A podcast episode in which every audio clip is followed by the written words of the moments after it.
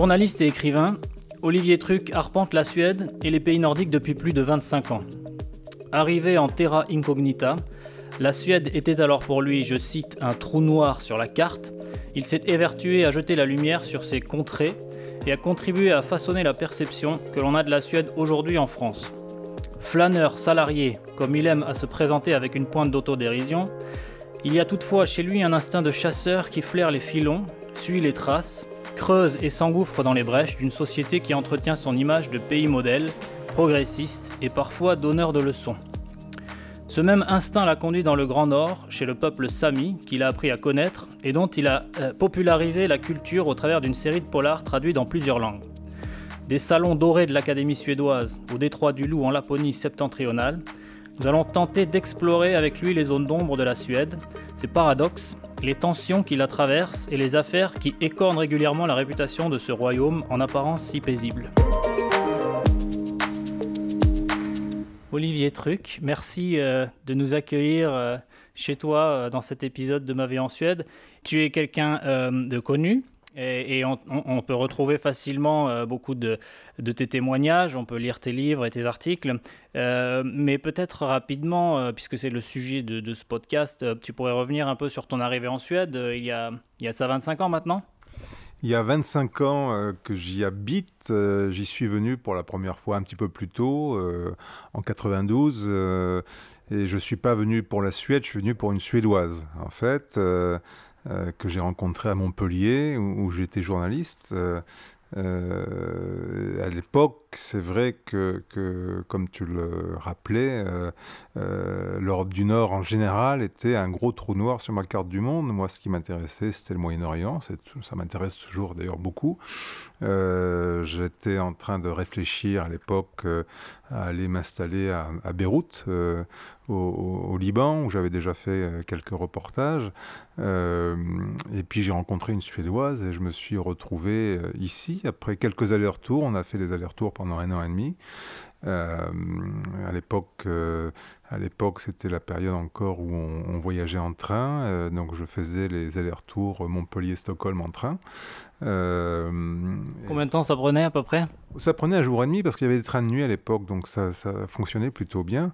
C'est beaucoup plus long maintenant aujourd'hui, mais bizarrement, mais euh, mais à l'époque, ça, ça, fonctionnait plutôt pas mal. Et je me rappelle encore ma, ma première arrivée en Suède à l'époque. Euh, en train, donc euh, arrivant par le sud de, de Stockholm, j'avais l'impression de, traverser des, centaines de kilomètres de forêt, en fait, et de tout d'un coup, au détour de la forêt, d'arriver dans le cœur de la capitale. Et ça m'avait vraiment marqué cette, cette mer de, verdure comme ça qui débouchait sur, au, cœur d'une capitale. Ça m'avait paru extraordinaire. Et donc, euh, tu es, euh, tu es maintenant, j'imagine, marié avec cette Suédoise. Vous avez fondé une famille. Euh, tu as vécu, tu as vécu le, la parentalité suédoise au sens commun du, terme? Non, pas du tout. Enfin, oui, oui non. C'est-à-dire que c'est moi qui me suis créé ma propre parentalité, si je peux dire. J'ai pas eu le côté papa monade, comme on dit en, en suédois, les mois du père qui sont, qui sont indemnisés par le, par le, par le système social. tout simplement parce que j'avais pas de contrat de travail suédois à l'époque. J'étais pas euh, euh, et, le dans, le donc je me suis retrouvé euh, privé privé de ça pour mes trois enfants. et j'ai après, ce qui m'a pas empêché de, profiter de mes enfants, de, prendre des, des, périodes où j'étais avec eux, parce que ma femme travaillait aussi, travaille. donc voilà, mais c'est vrai que c'était moi à ma manière. j'ai construit mon propre congé parental. voilà. Et donc, dans ton travail, tu as dû te, déplacer beaucoup puisque tu couvrais euh, la zone euh, nordique. Euh, est-ce que ta femme t'a laissé partir dans le cadre familial? Parce que c'est peut-être, moi c'est quelque chose que je, vis et j'en entends parler, c'est pas toujours facile de laisser l'autre partir quand on est si attaché au partage des tâches familiales. C'est vrai que j'ai toujours beaucoup voyagé. J'étais correspondant pour euh, couvrir sept pays, euh, les pays nordiques et les pays baltes aussi. Euh, bon, ma femme est journaliste aussi, donc elle, comprend aussi ce besoin de, voyager pour le travail. Euh, c'est vrai qu'elle, euh, à l'époque en tout cas, euh, voyageait beaucoup moins, même en tant que journaliste. Donc c'était, il y avait sans doute un, déséquilibre à ce niveau-là, au niveau du, partage des, tâches, surtout au-delà, je dirais, des tâches ménagères, c'est surtout qu'on avait des, enfants qui étaient petits, euh, et ça, ça demandait énormément de travail. Euh, donc c'était lourd pour elle. Euh, ça, ce qui veut dire qu'il y a eu des moments de joyeuses discussions, évidemment. on a essayé toujours d'arrondir les angles, on est toujours ensemble 25 ans après, donc ça plutôt, on a, on a, on a trouvé des terrains d'équilibre, des terrains d'entente.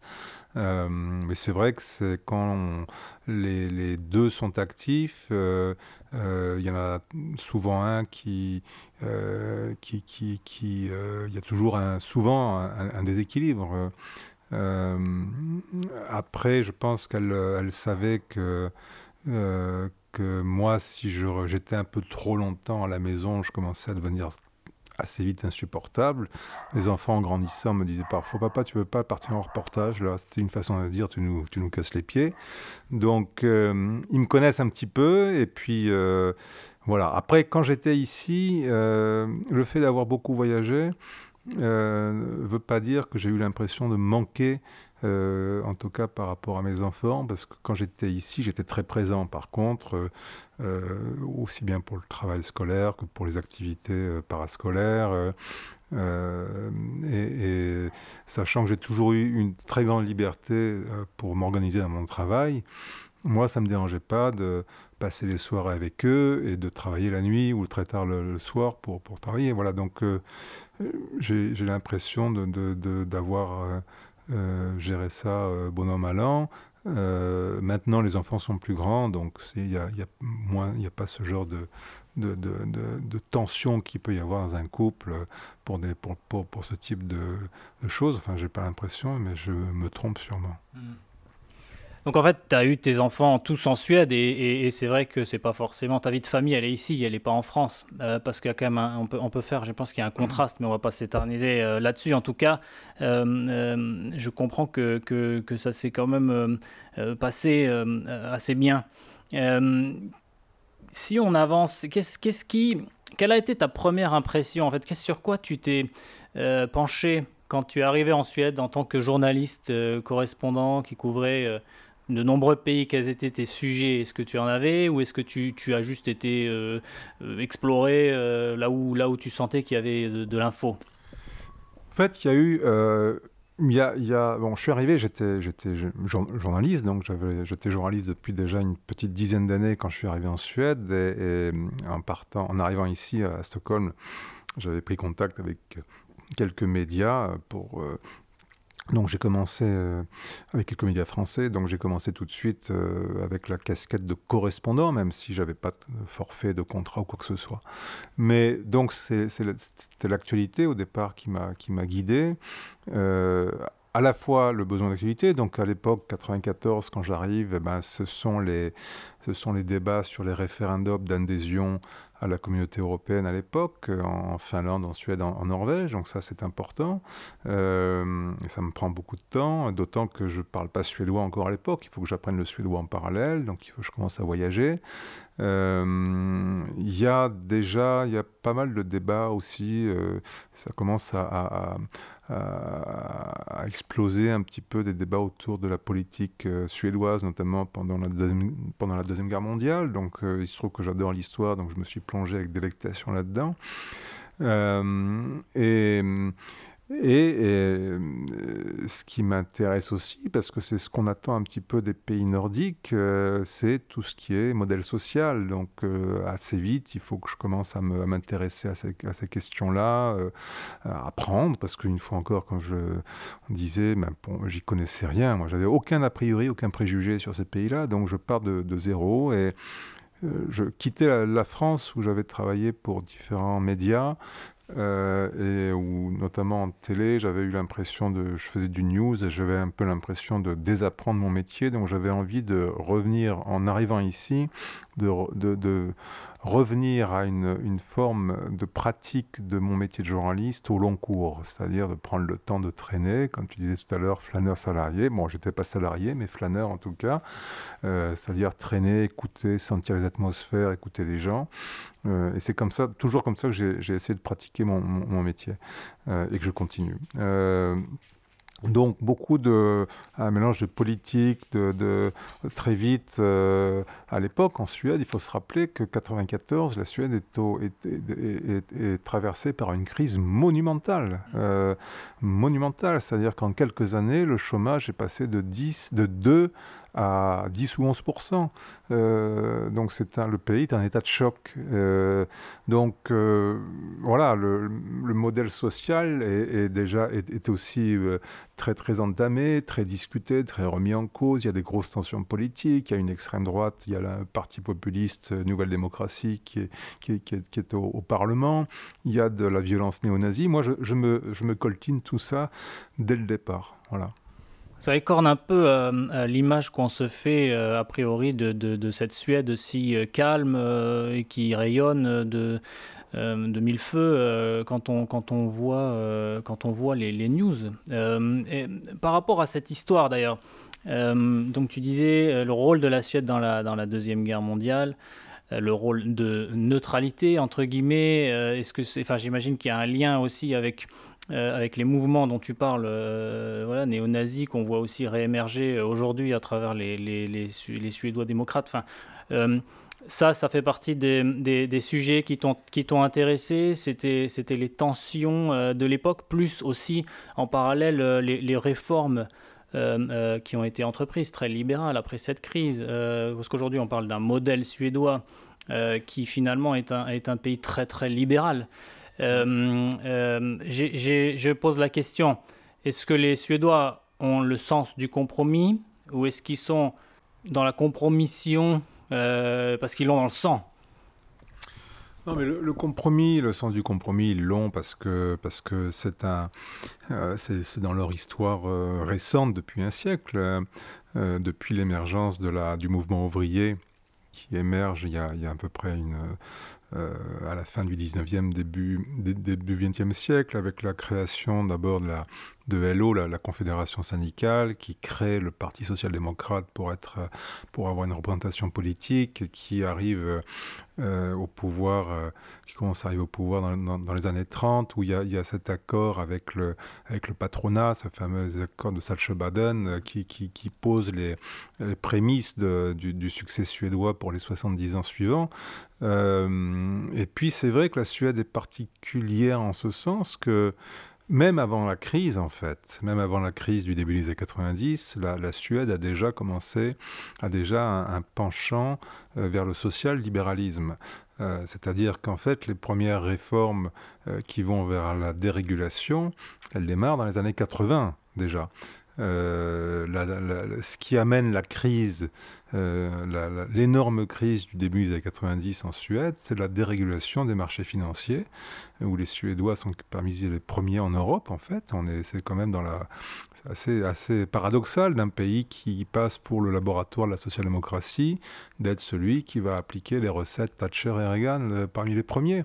Et donc on dérégule. Comment t'expliquerais ça? C'est, lié à leurs liens euh, proches anglo-saxons Parce qu'on voit qu'ils sont quand même toujours été très très proches de ces pays, même en, en Europe Aujourd'hui, on, on, dit c'est les, les, frugaux, mais en fait, euh, c'est juste qu'on les voit plus parce que leurs alliés traditionnels s'évaporent. Le UK s'en va. Euh, c'est vrai que, le, le, Royaume-Uni était un allié très très important pour la, pour la Suède. Ils ont, ils ont perdu un, allié très très fort. Euh, ça, ça c'est évident.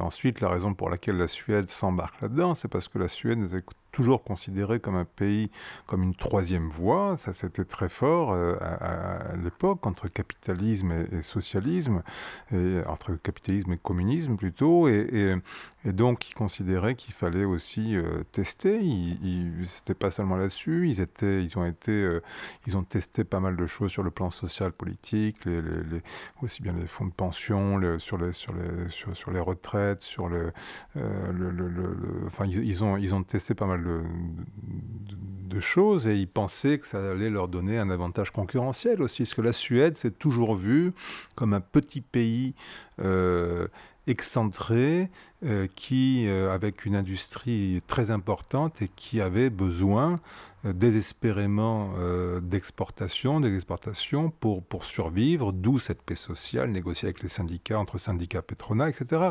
Donc le storytelling suédois se construit beaucoup là-dessus. il, faut être, il faut être toujours un pas d'avance, etc. et donc des régulations, si ça peut donner un avantage concurrentiel aux, aux entreprises, aux banques suédoises, etc., on y va. Euh, après, ça a été une, une, une, ouverture au, crédit qui a été sans, sans, aucune mesure et ça a, été, ça a mené à la catastrophe. On, voit bien quand même aujourd'hui notre, notre, gouvernement, hein, 2020 en France, qu'il regarde quand même pas mal vers la Suède, on dirait avec euh, l'intention de, de, s'inspirer, euh, et là ce qu'on est en train de se dire, de, recettes qui existent depuis déjà 30 ans ici. Euh, il, orgne, bah, par exemple, le système de retraite. Il me semble qu'il a été actuellement, euh, euh, enfin, celui suédois, il a été, il a été négocié et, et voté dans les années 90. Ça a pris 7 ans, je crois. Oui, ça a pris. Ça Les, Suédois, c'est-à-dire qu'il y a toujours un. Moi, j'ai vu, en tant que journaliste ici, j'ai, pendant 25 ans, j'ai vu débarquer beaucoup, beaucoup de délégations françaises qui venaient étudier le modèle suédois. Euh, qui, était, qui arrivait toujours avec des étoiles dans les yeux, qui repartait un petit peu abattu, euh, en se disant c'est très beau, mais chez nous, euh, bon, ça sera compliqué. ce sera compliqué parce que différentes cultures, différentes histoires, différentes structures de la société. c'est vrai que sur la retraite, sur, sur d'autres, domaines, les Suédois euh, là aussi, ils ont, ils ont, ils ont euh, négocié très longtemps euh, le système de retraite, mais les, Finlandais, c'était pareil. Enfin, là, c'est un malentendu, je trouve, qui a souvent vu de France quand on regarde les réformes nordiques. Là, j'élargis à tous les pays nordiques. Pareil pour le travail des seniors en Finlande, qui a été beaucoup étudié depuis la France, et on a essayé parfois d'appliquer un petit peu les, les, les recettes nordiques, mais en oubliant au passage que ces réformes nordiques, elles sont, comme tu le disais, euh, négociées pendant 7 ans, 10 ans parfois pour la réforme du travail des, seigneurs en Finlande, avec des études qui durent des années, avec des tests, avec des choses comme ça. C'est pas quelque chose qu'on, comme ça, d'un claquement de doigts, on dit, bon là, ça va être comme ça, on négocie un petit peu et on applique. C'est, il y a un ancrage, et là, euh, tu disais dans une euh, question précédente euh, compromis ou compromission, c'est-à-dire qu'on recherche le compromis, on recherche le consensus, au prix peut-être parfois de compromission, mais parce que on tend vers quelque chose qui va être ancré.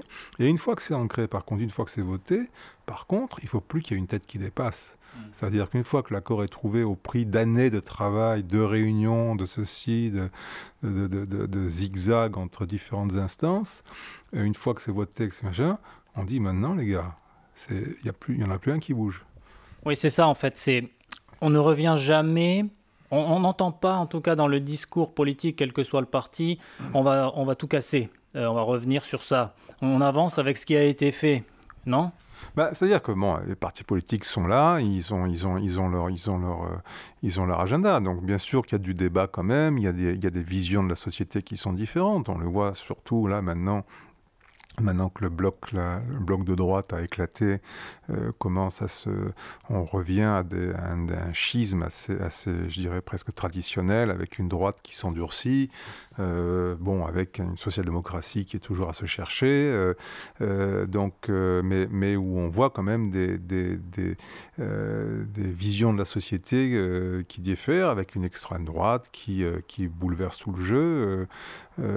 donc c'est pas comme s'il n'y avait pas de débat, débat actuellement là euh, euh, autour de, autour de l'immigration, euh, nouveau, la sécurité, c'est des choses qui sont assez nouvelles dans un pays comme la Suède qui avait essayé de tenir à l'écart un petit peu tout ça pendant très longtemps, regardant les autres pays nordiques justement comme des pays qui étaient un peu souffreteux, sulfureux sur ces questions-là. Et là, ça frappe de plein fouet la Suède et on voit vraiment qu'il y a des lignes de partage avec des visions très très différentes par rapport à ça. Donc je dirais pas qu'il n'y a, pas de débat. C'est c'est pas du débat à la française, mais c'est plus plus feutré. C'est c'est pas pas des pas des gens qui s'exclament dans tous les sens. Mais il y a débat. On sent bien qu'il y a des y y a des visions de la société qui sont différentes.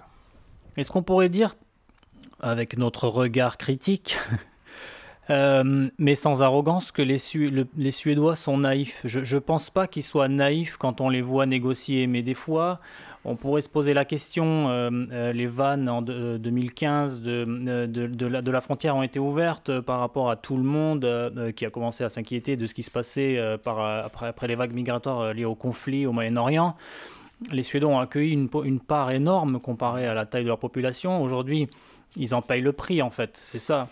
Oui, mais on va pas. C'est, enfin, on, peut, on peut penser ce qu'on veut. On ne va pas soupçonner Angela Merkel d'avoir été naïve, hmm. par exemple. Mais quel est le calcul en fait? C'est se dire en, notre population est en décroissance, donc il faut. Euh, j'ai l'impression que le, message n'est jamais euh, clairement euh, exprimé.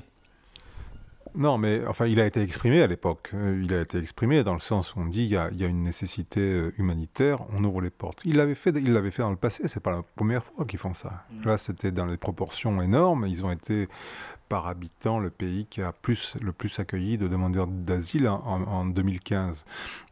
163 000 euh, euh, demandeurs d'asile pour, pour 10 millions d'habitants.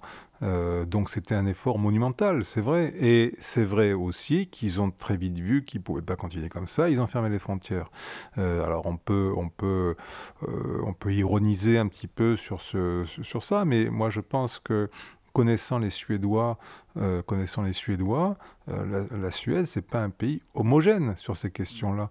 Euh, il y a une partie de la Suède, des Suédois, qui sont très sincèrement outrés de la façon dont on traite les demandeurs d'asile, de ce qui se passe dans, ces pays en guerre, qu'il faut les accueillir et qui sont sincères.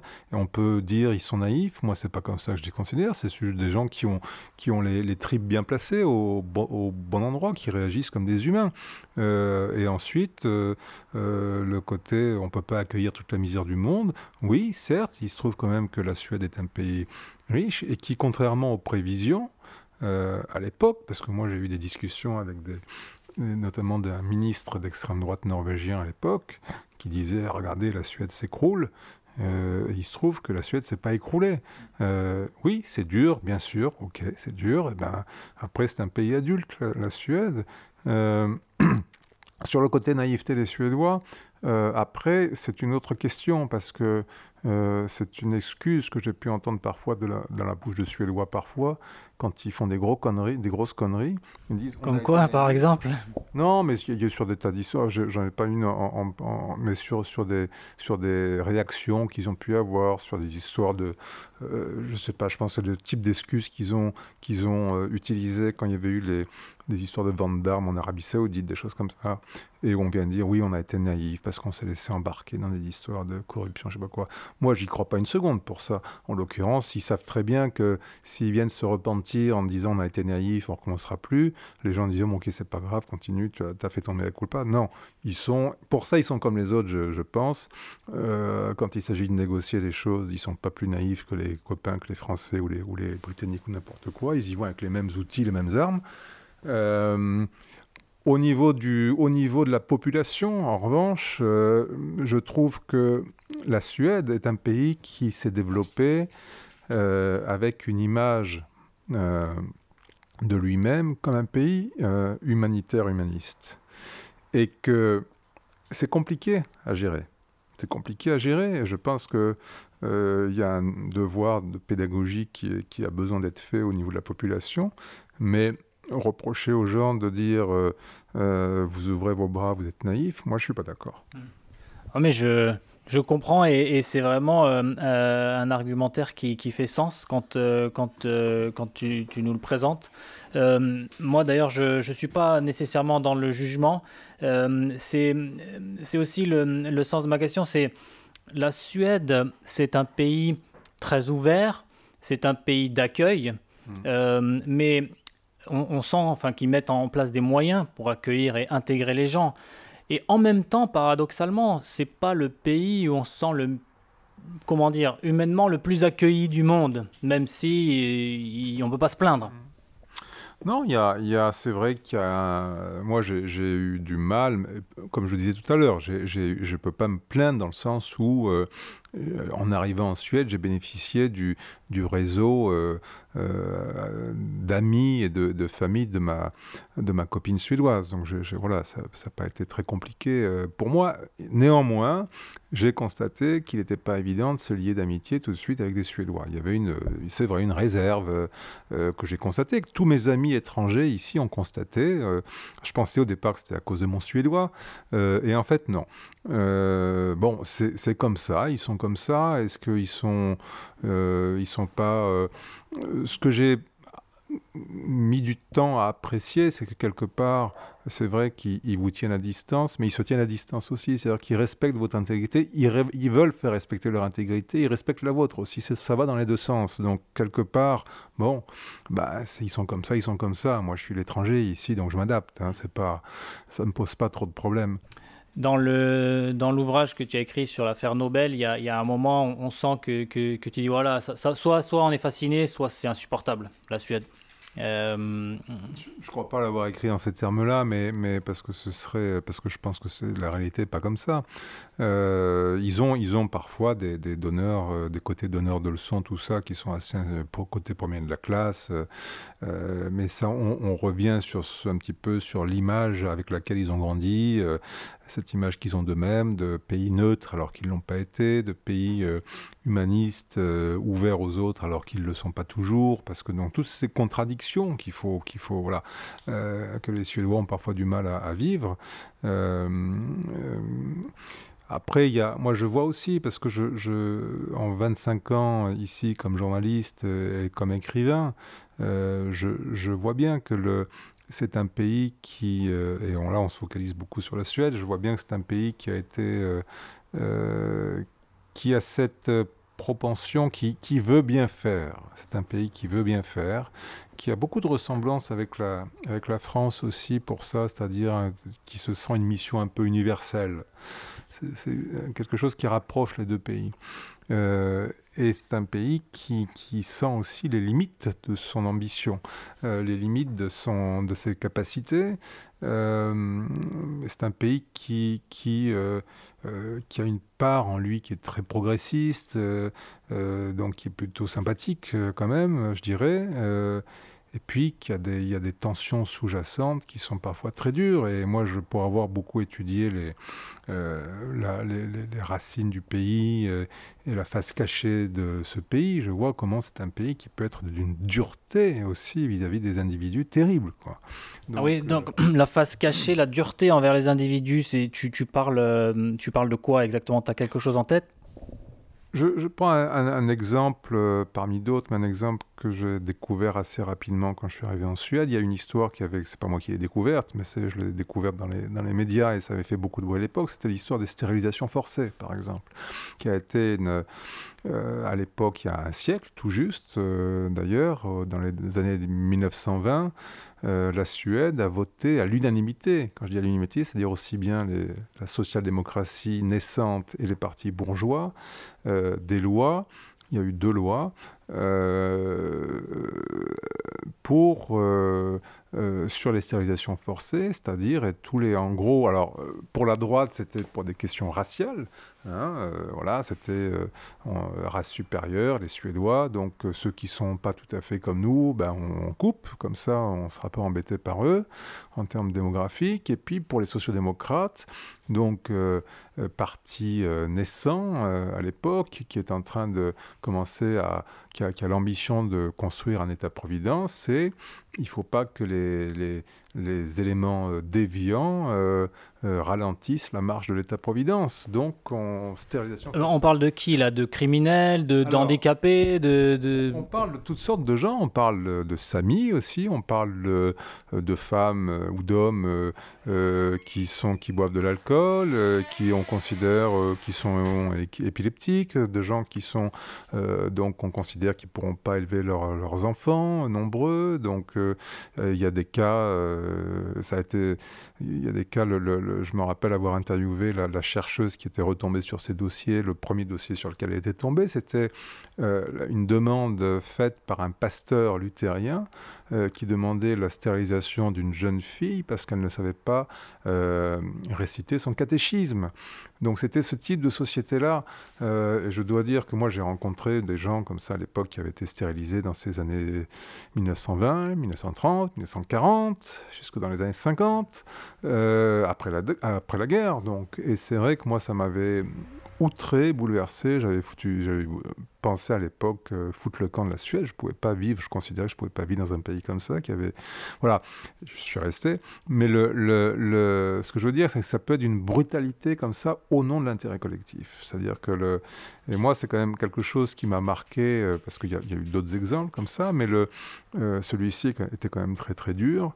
j'en ai, j'en ai parlé d'ailleurs. J'en ai fait euh, j'en suis servi de cette histoire pour un de mes personnages dans, un de mes romans policiers, dans, la, Montagne Rouge.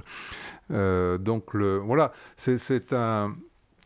Pour moi, c'est le, paradoxe ultime de ces pays qui ont, qui très bonne euh, image, qui savent entretenir aussi une très bonne image à l'étranger notamment, mais qui portent en eux malgré tout une brutalité au nom euh, qui qu'on considère comme, comme euh, indispensable au nom de l'intérêt collectif.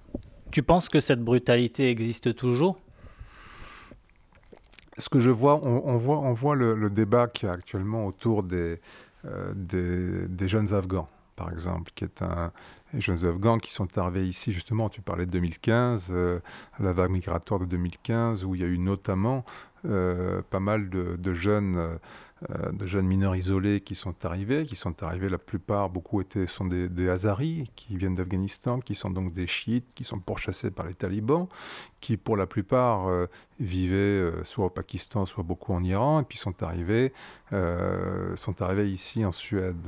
Et maintenant, ils ont été considérés comme on pouvait les accueillir, et puis sous la pression justement politique actuellement, il y a des retournements de situation, et ils font tout pour essayer de s'en débarrasser, voire les renvoyer en Afghanistan, où on sait que c'est quand même pas très très cool là-bas, notamment pour des, euh, pour, pour des chiites, euh, et puis pour des gamins qui n'ont jamais souvent vécu au Afghanistan, parce qu'ils venaient d'Iran ou, ailleurs. Et il y a une espèce de, de, cette dureté comme ça, tout d'un coup, où euh, le côté humaniste, justement, qu'on croyait être une des, un des, un des, une des qualités suédoises, tout d'un coup, vole en éclats avec une rapidité qui est époustouflante, je trouve. Mm. Oui, donc voilà, là, on, le, la, la, face très lisse se, se, se, brise. Tout à, tout à fait. tout à fait. Et alors ça, euh, c'est euh, cette réémergence de l'extrême droite, c'est quelque chose qui était latent ou c'est aussi le symptôme ou euh, quelque chose qui émerge parce que finalement ça, cette violence, cette, je sais pas, peut-être une frustration qui, est là hein, et, qui, qui, tout d'un coup paf refait surface parce que le contexte s'y prête. non?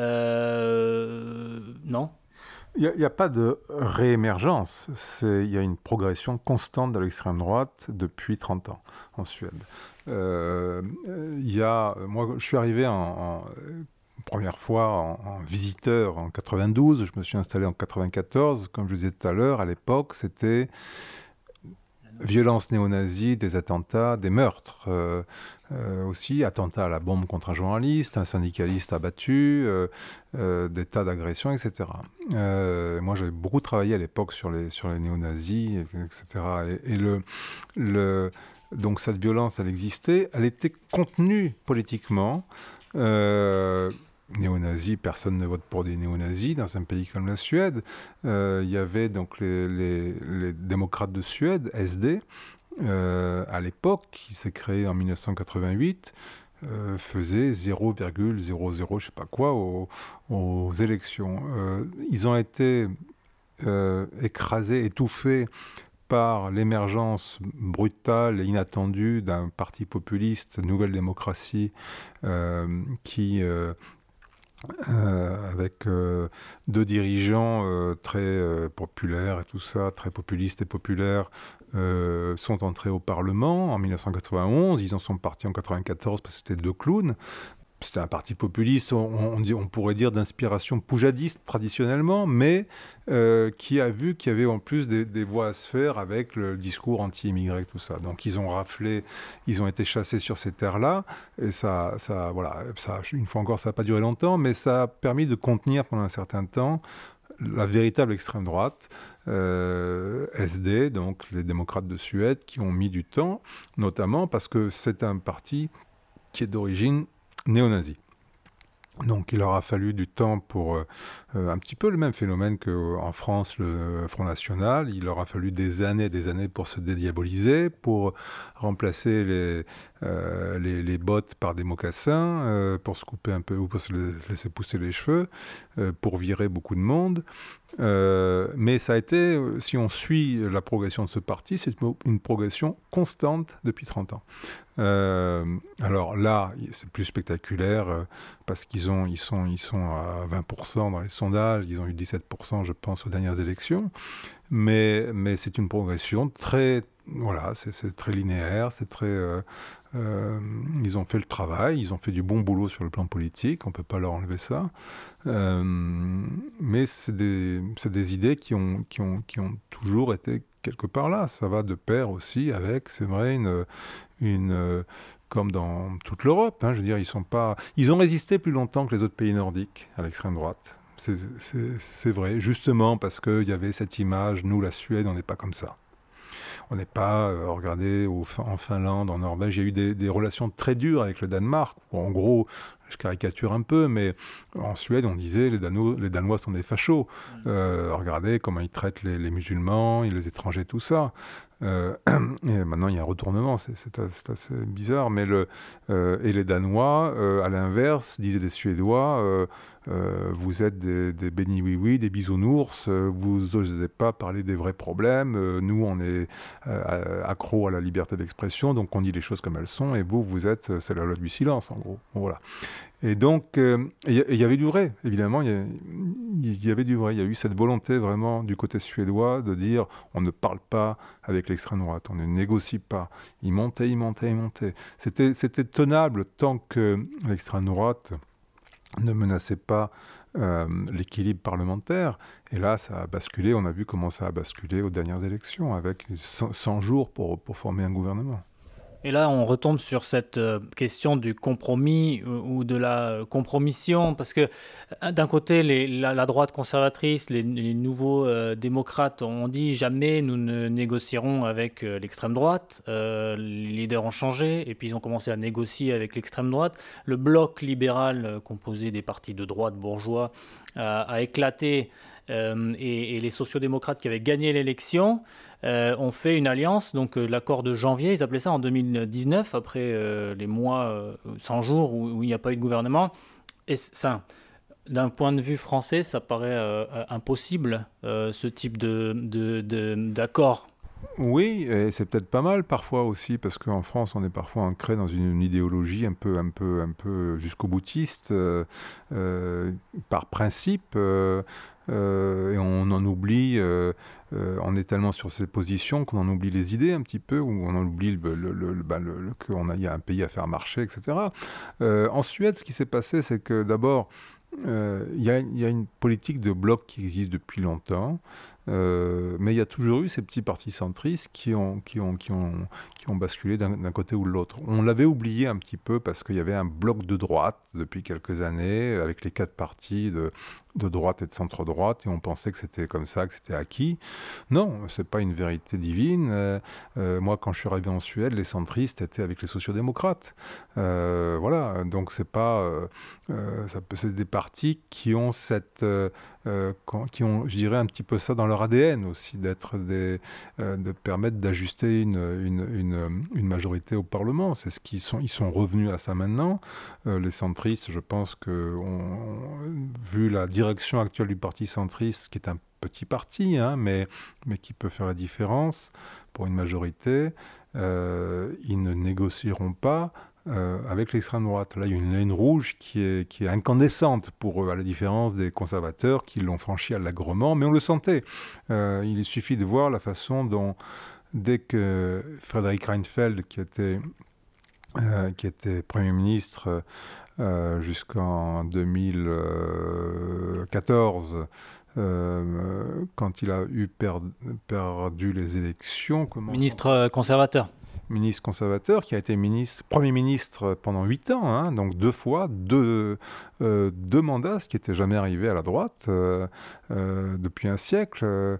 il arrive donc à maintenir le pouvoir, garder le pouvoir pendant huit ans. Sur une politique, sur un agenda euh, les conservateurs, on est le nouveau pays, le, nouveau parti du travail, etc. C'est-à-dire empruntant à la rhétorique social-démocrate, ce qui a été une réussite politique extraordinaire. Il a enfumé tout le monde. Il a même réussi à calmer les conservateurs qui sont pas vraiment dans l'âme des travaillistes et tout ça, euh, qui sont assez bêtement souvent anti-impôts, etc. À, l'ancienne, j'allais dire. Et dès que Reinfeldt a perdu les élections, euh, eh ben, les, conservateurs ont repris leurs habitudes. On dit Reinfeldt, c'était une erreur. On oublie Reinfeldt. Et, on revient à des, préceptes anciens. Et, avec cette vérité nouvelle d'une extrême droite qui a continué à grossir tranquillement et qui s'est rendue incontournable. Parce que le, gouvernement actuel, c'est sociodémocrate vert, en gros. Euh, ils ont fait un mandat, ils ont été réélus dans la difficulté, dans la douleur. On, en a parlé. Maintenant, le, parti d'extrême droite est, force, et il fait le, jeu en fait. Euh, ça te surprend euh, Gauche, euh, social-démocrate, vert, écolo, paf, explosion de l'extrême droite tout d'un coup. Enfin, tu dis que ça progresse, etc. Mais d'un coup, ils font 20%. c'est, c'est quand même assez étonnant oui, oui et non, c'est pas une fois encore, c'est un, il euh, y, a, y, y, a, une baisse de la social-démocratie qui est engagée depuis longtemps. Euh, déjà, les chiffres de, du Parti social-démocrate euh, baissent régulièrement depuis, depuis longtemps maintenant, depuis, depuis quasiment depuis une bonne quinzaine d'années, voire vingtaine d'années. Donc, ils sont toujours des scores de plus en plus limites, tout simplement parce que, à l'image de la social-démocratie, euh, européenne, elle, est à court d'idées face à la globalisation, face à, tout un tas de défis. Elle n'a pas su se renouveler, elle n'a pas su euh, donner un, un, nouvel, un, nouvel, horizon euh, aux, aux, idées social-démocrates. et qu'est-ce qu'on constate C'est que l'extrême droite, pendant ce temps, on le voit en France, on le voit en Suède, l'extrême droite, au départ, qui était peut-être une extrême droite plus libérale d'un point de vue économique, euh, s'est emparé en plus euh, parfois de la rhétorique euh, social-démocrate classique, donc coupe l'herbe sous les pieds la social-démocratie. Et, et, ça explique aussi, donc c'est la défense des travailleurs, etc. etc. Donc, euh, en disant, euh, bah, le, classique, hein, euh, c'est la faute aux étrangers qui nous piquent le travail. Ça fonctionne, ça fonctionne sur une partie de la population. Et ça suffit pour, faire, pour déséquilibrer totalement le, l'équilibre politique, sachant que aussi, depuis, une trentaine d'années, depuis les années 80 dont on parlait, euh, il y a quand même eu un basculement, euh, il y a eu aussi en Suède beaucoup de, délocalisations qui ont marqué, le pays, avec un, chômage, même s'il est plus faible qu'en France, euh, mais qui reste à un niveau élevé pour un pays comme la Suède qui a été qui, a, grandi, habitué pendant, euh, jusque dans les années, euh, jusqu'au début des années 90, un, un, quasi plein emploi. Donc, et qui a grandi là aussi avec cette image-là d'un pays prospère, plein emploi, tout ça. Et tout ça, c'est terminé. Et, et le pays qui s'est construit sur une image d'une classe ouvrière triomphante, parce que c'est important, il y, a, il y, a, une fierté dans la classe ouvrière en Suède. Et où, ben voilà, maintenant on regarde Hello, par exemple, LO qui est la grande confédération syndicale suédoise, quasiment, quasiment la moitié des, membres de LO, ils votent pour l'extrême droite. Qu'est-ce qui s'est passé? Mais c'est aussi ça qu'on peut se demander quand on voit, par exemple, la manière dont a été libéralisé tout un pan du, welfare state de, de, de l'État-providence, ça peut, ça peut paraître euh, très très surprenant. On ne pourrait pas faire ça en France, je pense, j'imagine. On, se dit, tiens, est-ce qu'ils se sont abandonnés euh, par, euh, par les... leur, Mais en même temps, tout ça débouche d'une négociation, etc. Je, je, pense par exemple au système scolaire, en, en, l'occurrence, où ils ont dit, bon ben voilà, on va ouvrir ce système, quelque chose qui paraît aberrant. c'est fou, c'est fou. Et, en même temps, ouais, peut-être qu'ils se sentent euh, délaissés. Je ne sais pas, la, Suède est, encore un pays euh, industriel, on disait. Est-ce que euh, est-ce que c'est comment dire enfin, la vocation n'est pas à, la réindustrialisation, quoi qu'on en dise. Euh, est-ce, que euh, vers, où se tourner euh, la, question est ouverte. Mais est-ce qu'on voit une menace réelle dans le fait que d'un gouvernement vert, écolo, social-démocrate, on, bascule vers un gouvernement d'extrême droite à terme?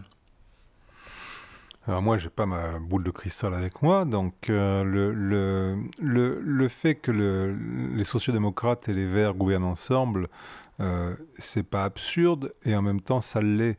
Euh, c'est pas absurde parce que euh, bah, ils ont quand même, ils penchent un petit peu à gauche tous les deux malgré tout, quoi qu'on en dise. Même si les Verts en Suède sont sont sont un parti peut-être plus centriste que les que les Verts en France. Mais ils ont en tout cas une, une, une euh, ils sont capables de discuter avec le parti centrique, justement, ils sont capables de, voilà.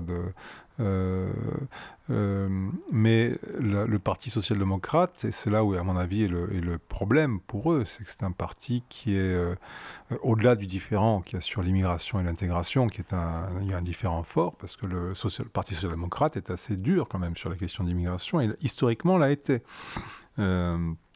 ça n'a pas été le parti qui ouvrait les bras euh, aux étrangers. Hein. Euh, euh, je me rappelle en 2003, quand il y avait la discussion sur l'élargissement de l'Europe, et la question se posait dans les pays de, de l'Union de la période de transition pour les travailleurs venant d'Europe de l'Est. Et à l'époque, c'était Göran Persson, Premier ministre social-démocrate, qui était, qui, était en, qui était en place et qui, lui, parlait de, de tourisme sociaux, de tourisme social de la part des, Polonais, des Lettons et tout ça, qu'ils allaient venir en gros manger l'argent de l'État-providence. Euh, euh, donc il, était, il, voulait imposer une période de transition et ce sont les partis de droite à l'époque qui ont, qui ont combattu contre ça, qui ont fait que la, Suède a ouvert ses portes aux étrangers. Il y, a toujours eu ça. Donc il y a ce, cette différence donc d'approche entre les Verts qui sont très ouverts euh, qui sont très humanistes dans, leur, dans, leurs valeurs, les sociaux-démocrates qui sont plus, qui s'entendent mieux avec les conservateurs sur ce plan-là. Et puis, euh, autre point de, à mon avis, d'opposition entre, entre ces deux partis de, pouvoir actuellement, c'est leur vue sur l'industrie. C'est-à-dire que la social-démocratie, c'est vraiment, ça reste un, parti très pro-industrie. Euh, euh, et on le voit dans le Nord, par exemple, où c'est vraiment les, industries de base qui sont, qui sont, qui sont, qui sont euh, importantes, euh, industrie forestière, minière, euh, hydroélectricité, tout ça, avec des conflits, des conflits de droit à la terre importants. Et ça fait, et là aussi, il y, il y a des tensions beaucoup avec les Verts. Tout ceci est très euh, complexe en effet euh, euh, sur la, partie notamment, j'ignorais hein, cette partie réticence des sociodémocrates face aux vagues d'ouverture, d'immigration, etc. C'est pas, ça saute pas aux yeux. C'est un, le Parti social-démocrate, il faut voir que c'est un, c'est un grand parti c'est un grand parti en Suède. Euh, c'est le, le parti de gouvernement par excellence. C'est le parti qui a construit la Suède. C'est un peu le, storytelling de, suédois, c'est ça. C'est quand même lui qui, a, qui, a, qui, a, fait la Suède moderne. Euh, et qu'il l'a fait, il ne faut pas oublier qu'il y a toujours, à ce jour, un lien organique entre les syndicats LO, la Confédération LO, qui est le Parti social-démocrate. C'est-à-dire que LO finance en partie le Parti social-démocrate. Il y a toujours ce lien organique euh, qui est de plus en plus compliqué à, tenir, puisque une fois encore, la plupart, maintenant, beaucoup de plus en plus de, membres de LO, donc des syndiqués, des salariés syndiqués, votent pour l'extrême droite. Donc on dit, mais pourquoi continuer? C'est absurde, tout ça.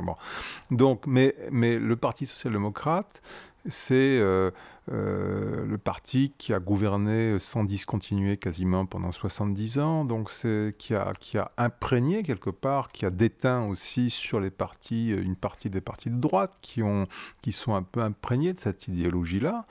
Euh, voilà, c'est le. Donc on se. et ça veut dire aussi, avec, à cause de ce lien ou grâce à ce lien très très fort et organique, une fois encore, entre le parti et la Confédération LO, euh, il y a aussi que le Parti social-démocrate, il est là pour défendre les intérêts de LO.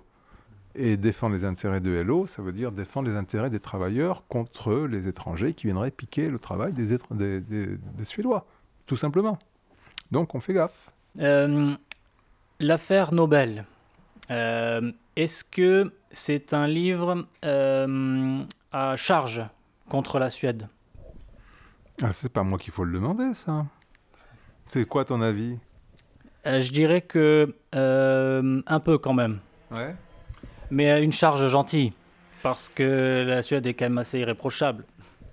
L'affaire Nobel, donc, qui est un, livre que j'ai qui est publié en 2019 chez Grasset, euh, donc ça raconte à travers le, fil rouge étant euh, l'affaire l'affaire qui a secoué l'académie suédoise avec euh, les agressions sexuelles dont se sont rendus coupables Jean-Claude Arnaud français époux d'une académicienne.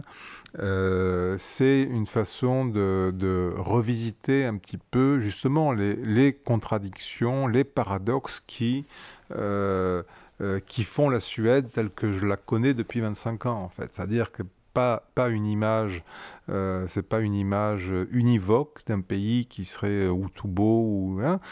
la, Suède c'est un pays intéressant parce que c'est un pays qui est le, Suède bashing est très à la mode par exemple dans certains milieux dans certains pays.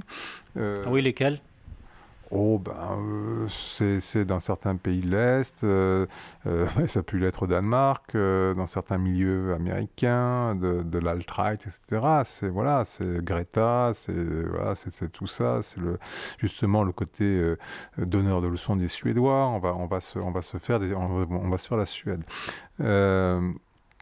et dire et toujours dire oui mais regardez l'autre côté ils sont bon euh, c'est facile. Et, moi ce que j'ai voulu faire avec l'affaire Nobel c'est montrer justement euh, essayer à travers une affaire qui paraît euh, bon, une affaire qui en soi, dans la vague MeToo, où il y, a, où y a un violeur au, départ, donc ça, il n'y a pas d'ambiguïté sur là-dessus, mais le, le c'est montrer que c'est un pays qui a, qui a de multiples facettes, que moi, c'est vrai que quand je suis arrivé, j'avais, comme j'y connaissais rien, j'ai eu assez vite une image plutôt positive de la Suède, mais avec très très vite aussi des, euh, affaires qui sont sorties, comme celle que j'évoquais des stérilisations forcées, qui m'ont mis une claque.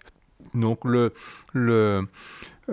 c'est ce que j'ai voulu raconter avec l'affaire Nobel, c'est-à-dire que c'est un pays qui, par certains côtés, euh, est exemplaire dans le sens où c'est vrai que c'est un pays où il y a du civisme, malgré tout, quand on compare. c'est un pays où le, vivre ensemble fonctionne il est attaqué, mais euh, il y, a une volonté de maintenir ça, de maintenir un équilibre euh, dans la société. Euh, c'est compliqué, mais il y a ça. Et à côté de ça, ça se fait à quel prix? Ça se fait, comme je disais tout à l'heure, ça se fait parfois que, au prix d'une brutalité, au prix de, tensions explosives, de, choses comme ça. Donc, moi, c'est ça qui ça m'a intéressé de, de, raconter ça. voilà. Alors, est-ce qu'on peut s'arrêter deux minutes sur l'auteur de, ces viols, enfin la personne condamnée, Jean-Claude Arnaud, qui est un Français Est-ce que tu l'as rencontré? Alors je l'ai vu au procès, à son, à son procès. Moi, alors c'est marrant d'ailleurs, parce que c'est marrant parce que ça fait quand même longtemps que je suis ici et ce type-là, je ne le connaissais pas.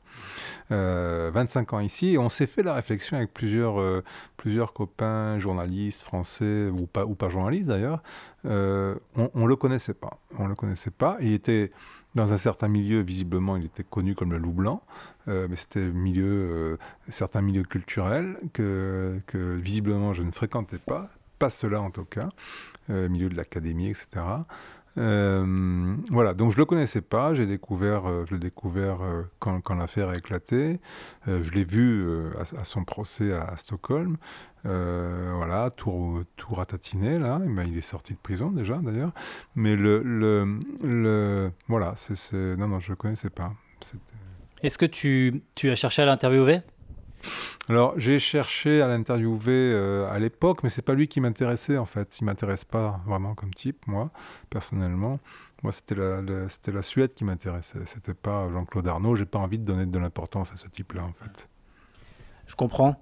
Euh, pourtant, c'est vrai que euh, ça fait quand même scandale, ce Français euh, qui sort de nulle part, enfin qui était connu apparemment dans les milieux euh, de, la, de l'académie, donc la très haute culture suédoise, qui délivre le, le, prix Nobel de littérature notamment. Enfin, euh, et, et, là, dans, en, fait, en lisant le livre, on a l'impression que ces agissements qui ont duré dans la, longtemps mmh. n'ont jamais été vraiment condamné, critiqué, euh, parce que c'était, bon, un, le mari d'une académicienne très célèbre, et deux, qu'il était français.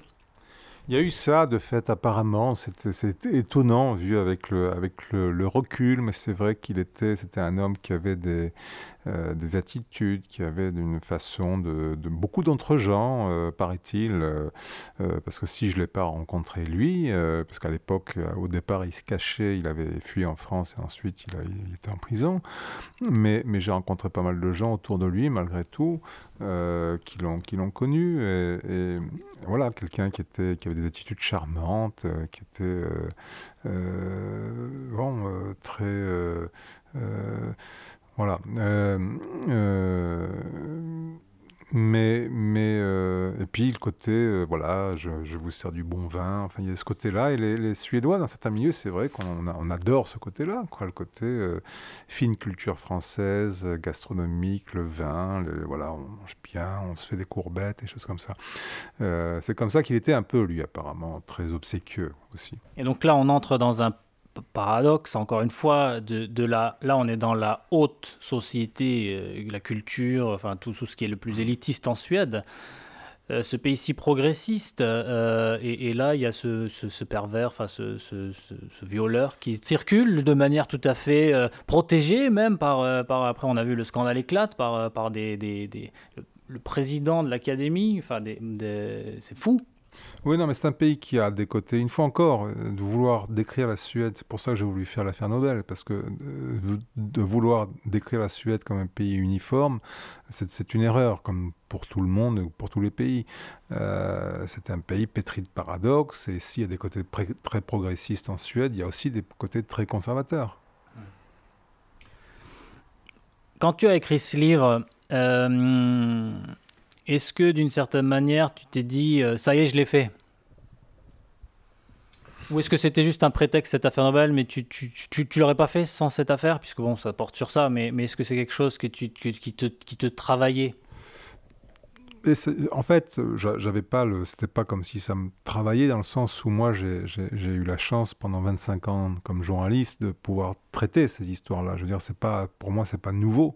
Euh, c'est pas comme si j'avais un besoin vraiment de, me débarrasser d'un poids qui, pesait sur moi que j'avais pas pu exprimer. Ça fait 25 ans que j'écris euh, en tant que correspondant, que j'ai écrit des, dizaines, des centaines d'articles, euh, certains qui traitent de ces sujets-là de près ou de loin. Donc là, il se trouve qu'il y a eu une histoire euh, d'abord, c'était une, demande de, euh, de, mon éditeur que que qui m'a proposé d'écrire là-dessus.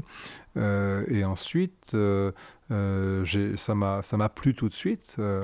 ça m'a plu tout de suite, justement parce que j'entendais beaucoup de, de, choses qui me qui me dérangeaient, toujours des, choses un petit peu clichés, et ça toujours, les clichés m'ont toujours dérangé, donc je, voilà, j'avais il pensait que j'avais un point de vue qui permettait d'aller un peu plus en profondeur sur toutes ces histoires-là, et puis de, rectifier un peu le tir sur certaines choses aussi.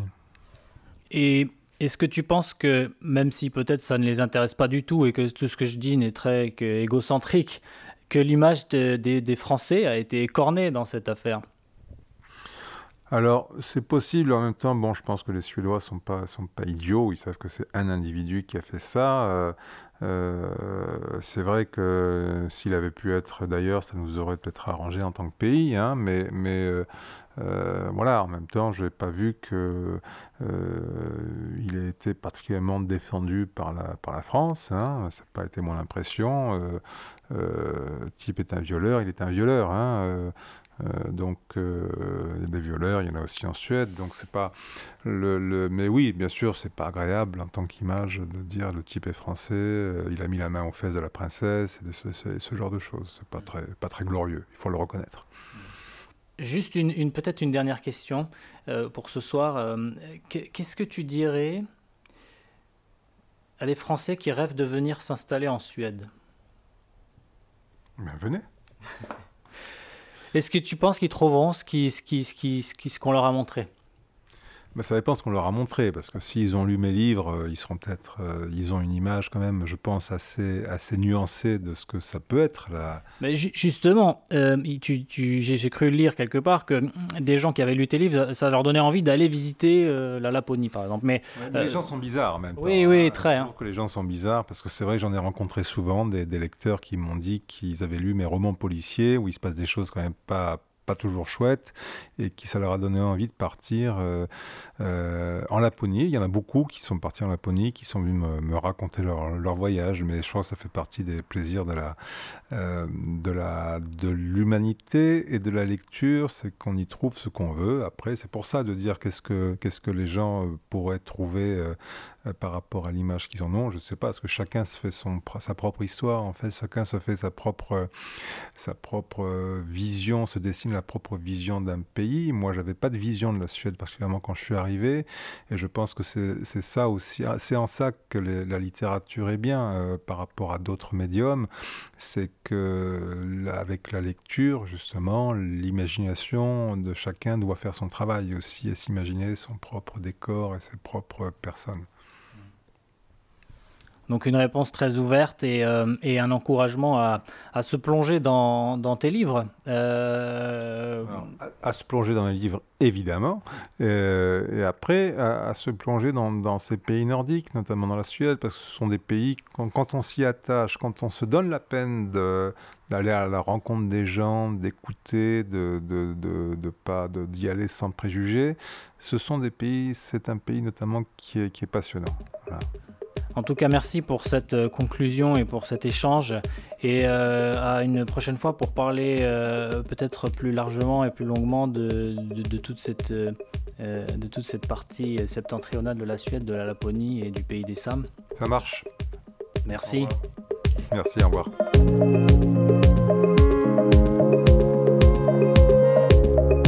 Merci d'avoir été avec nous dans Ma vie en Suède.